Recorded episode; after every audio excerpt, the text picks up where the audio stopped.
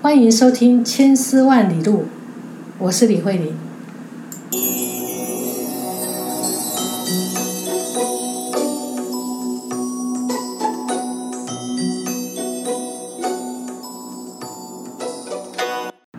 各位朋友，大家好。今天呢，我们呢要讲的题目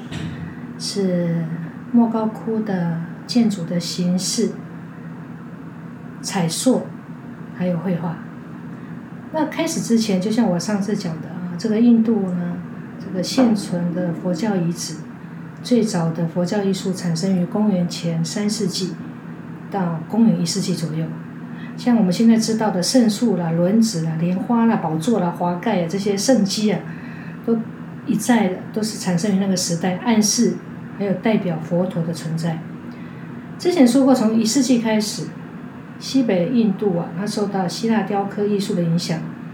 希腊化的犍陀罗地区，犍陀罗在今天的巴基斯坦白夏瓦跟比连的阿富汗的东部一带啊，它开始创造了以人的形象。表现佛陀的佛像雕刻啊，它呢就是穿着厚厚的袈裟，它具有很典型的希腊风格。你注意看那个犍陀罗的那些佛像造型，都很像啊，是这个希腊的雕像。那这个时期呢，啊，纪元二世纪中期左右，摩吐罗摩吐罗地区啊，就是在今天的那个新德里的东南部，它受到犍陀罗佛教艺术的影响，它也开始做这个呃招。这个佛佛像的雕刻，那摩摩吐罗他的佛教艺术呢？哈，他们喜欢裸体，啊，穿着很轻薄的袈裟，那比较崇尚肉感。呃，印度佛教艺术啊，最初就是犍陀罗跟摩吐罗，他们这两个地方的佛教艺术对中国啊的佛教艺术影响比较大，可是受到中国本土社会环境，还有以及儒家思想啊啊的汉文化影响，比较保守。所以呢，啊，经过这个佛教跟啊外来佛教啊，它经过这个东方的消化吸收跟改造，就逐渐中国化了。所以很多的艺术呢，不是纯粹的所谓的中国艺术，它通常是经过啊这个创新，然后呢冲突、消化吸收，变成一种新的时代的一个艺术而存在啊。所以呢，是隋唐时期啊，中国创造了完全中国化的佛教教义，还有佛教艺术。比如说净土信仰啊，还有呢啊场面宏大、很庄严的所谓的经变图，这个是受到汉文化影响的。这个释迦牟尼佛的画像在印度北方开始出现的时候，通常呢，它被画成了一个穿着僧袍，然后脸部非常平静安详的一个形象。可是慢慢，它随着大乘佛教的发展。那他的画像呢，开始了很多佛的超自然的呃一些画面，还有阿弥陀佛啊、无量光佛，然后自然开始了他在精神方面的一些呃其他的图腾的出现，菩萨、天王、魔鬼，还有神话动物的一些形象，也被用在画面，把它展示出来、陪衬出来。佛啊，通常被表现为他坐在莲花座上面，有时候也有站姿，或者向右侧卧。然后穿着一件遮住一边肩膀的一个，或者是双肩的一个僧袍，可以通过啊，它中心的位置可以反映出他前世灵性的完美。所以呢，这些呢，啊，它还可以表现大人三十二相。这表示呢，啊，这个释迦牟尼佛他天生异象，跟我们一般凡人不一样的。例如，佛陀的头顶长了一个肉髻。啊，那个是真的是肉髻哦，啊是顶骨涌起自然形成的，啊不是被敲的 肿起来的啊，是天生的。还有一种叫做白眉相，就两眉中间有一有一小撮的白毛，有时候会是嗯嵌了一颗宝石，这些都是大人的所谓的意象，跟我们一般凡人不一样的。佛的身上通常有很大的光圈啊，或者围着围绕着光环。那除了佛之外呢，最重要的配角就是菩萨了。菩萨在印度啊，通常被描绘为一个王子的样子。在中国，其实他也是继续用这种形象来出现啊。他们穿着是胸前打着结的一个斗提，肩上披着披肩，而且身上都是披缀着呃璎珞华贵的珠宝，头头发呢都梳成一个髻，然后呢，他们同样，他们可以通过他们的手印还有独有的特征，啊，被分辨出不一样，啊，代表的是哪一尊菩萨。例如啊，观音菩萨的独有特征是带着一个中间有一个阿弥陀形象的王冠，文殊菩萨骑着狮子，普贤呢就骑着白象吧，啊，有些菩萨，例如地藏菩萨被描绘为僧侣，菩萨通常是男性的，在后来的佛教中啊，他们呢也有也以女性的形象出现。嗯，这个是后来慢慢的时代的演进。这个每个洞窟呢，有很重要的或画或者塑，啊，会有四大天王。四大天王是佛教的保护神啊，啊，通常被描绘为很威武的武士，穿着盔甲，啊，然后把恶魔或者夜叉踩在脚底下，啊，这是很重要的守护神啊。那这个释迦牟尼佛有很多的弟子。在敦煌呢，主要有两个，阿难跟摩诃迦叶。他呢，啊，把佛陀的，啊，这个啊，这个在佛陀的故事里面，迦叶呢是一个年长的长者，阿难他的形象是一个年轻的啊一个啊俊美的一个真人。石窟建筑形式的描绘呢，各位呢可能就要运用一下你们的想象力啊，因为这是一种空间的描述。那通常呢，在敦煌里面呢，它呢呃形式主要有五种。最简单的第一个叫禅窟，坐禅的禅嘛啊。那我说过的第一个打造敦煌石窟的是乐尊，他是挖了一个小洞，就坐在里面打坐休息啊。基本上呢，以前在古时候的印度很多都是这个样子。一个正方形或长方形的一个主室，两侧啊有两个、四个或六个小禅室，就一个一个的小洞窟，供修行者坐禅禅修修行用啊。第二个叫中心塔柱窟，柱呢又叫做中心塔柱或塔庙窟，这个是来源于印度的支提窟，它是在石窟中供奉着佛塔，那在中央。主室的中央啊，凿出一个连接塔顶、屋顶跟地面的方形或圆形的一个柱子，柱的两边有开龛啊，有时候有塑像，然后四壁啊、屋顶啊，有时候有画壁画。那修行者呢，就绕着塔观向礼佛啊，你只要观向礼佛、礼拜，你都有功德啊。所以呢，这个是中央塔柱窟，也是早期敦煌呃这个洞窟里面很重要的一个形式。堂窟这一类啊，是受到中国传统殿堂建筑的影响。它通常主室啊，哦，都呈平面的正方形，正面的墙壁会开龛塑像，啊，就是做一个雕像。四壁啊、窟顶啊都有壁画。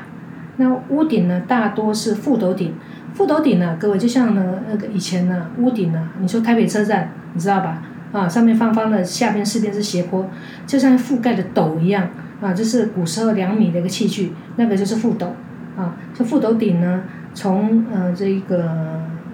呃，呃这个叫什么？石窟的建造历史里面呢，从头到尾都有啊，是用运用最多的一个呃屋顶的一个造型，这种覆斗的样子，呃四边墙壁呢承受着均匀的承受着上面岩体，就是岩石雕出来的屋顶啊的压力。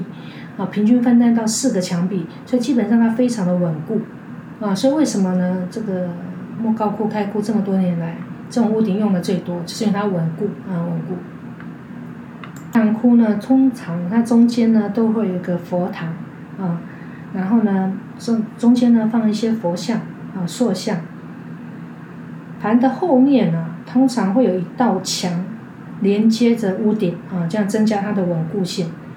那这一个，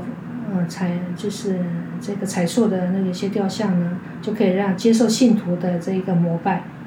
那这一种洞窟从中唐开始啊，一直到五代啊，宋朝都有，啊，它又叫做佛坛窟啊，佛坛窟。大象窟，大象不是 elephant 的那个大象，不是 elephant，啊，那是因为呢，窟中哈它有巨大的佛佛的坐像而闻名。大象窟依山而建，啊，通常上小下大。那它是石胎泥塑，啊，根据山壁凿成啊这个佛像的样子，再用泥啊来塑身上的骨肉啊细部。通常呢，它呢会有一个马蹄形的通道，让信徒呢可以绕绕着这个佛像啊观向礼佛。通常呢，啊这个前面的墙壁上会有上中下各开一扇明窗采光用。那很大的啊，通常呢都会有窟外，它会盖那个木造的一个那个窟檐啊，就是屋顶。那第五个呢，就是真房窟。真房窟呢，这个大小不一啊，都是单室啊。窟内啊，有时候有灶啦，有炕啦，啊，这个有壁龛啊、灯台啊，这是给真人生活起居用的。啊，也有真房，有附设禅室啊，啊，就是生活起居还有修禅的功能融合在一起。那基本上就是呃基础的五种窟形。第一集说过，啊这个敦煌呢有两升多两千多身彩塑，那为什么我们把它叫身啊？一个雕像叫一身雕像啊，因为呢它不是像我们一般的在欧洲看到的用岩很坚硬的大理石雕出来的一些啊雕像，这个叫彩塑雕。不一样啊，树呢，它呢本身的结构是用啊木架啊木头造出一个身体的形状，然后用芦苇啊或者芨芨草，那个沙漠上有很多这种草，捆绑成身体的一个形状，之后呢再用啊党和的这个淘洗过的泥塑成身上的啊这个肌肉肌理，然后等它干了再绘上颜色。啊，这个所以这个彩塑啊，彩塑本身呢跟雕像是不大一样的啊，它也比较轻，比较容易搬运。啊，刚刚讲的彩塑之外呢，还有一种，它是很大的啊佛像，根据山壁的形状，先雕出佛的大概的一个身体，然后呢经过打磨啊，然后呢身体四肢脚部细比较细致的部位，再用刚刚讲的所谓的。啊，芦苇啊，啊草啊，啊做成细部的形状，最后呢再上色，啊这个呢叫做石胎泥塑。我们刚刚呢是啊木质的胎体，啊还有一种就是石胎，石胎就是凿在山壁上，它的胎体本身是石头。啊最重要的就是壁画了，敦煌的壁画有四万五千平方米啊。啊，它呢，在整治过的石壁上啊，要涂抹两到三层的草泥，还有顶层石膏，啊，让它画画用。通过布局，然后定位起稿，用有机颜料涂色定型，然后呢，再慢慢完成壁画形象的一个固定。金箔这个时候已经被使用了。啊，表现的是庄严呢、金碧辉煌的佛教世界。壁画呢是敦煌石窟艺术啊最重要的一个部分啊，当然呢，很适合表现复杂的场面，还有丰富的内容。不管是石窟的佛龛呐、石壁呀，还有窟顶，它充满了色彩缤纷的壁画，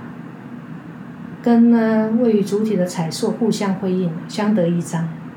所以呢，它共同构成。完整而独特的石窟艺术。敦煌的石窟的壁画呢，共有七类。第一个是尊像画，它里面呢就表现呢各个面向大彻大悟啊、大智大勇的佛，或者是慈悲为怀、普度众生的菩萨，或者是虔诚修行啊，以求自我解脱的弟子，还有就是啊守护佛佛法佛法的天王啊、力士啊，还有月季飞天。啊，等等的佛教众神。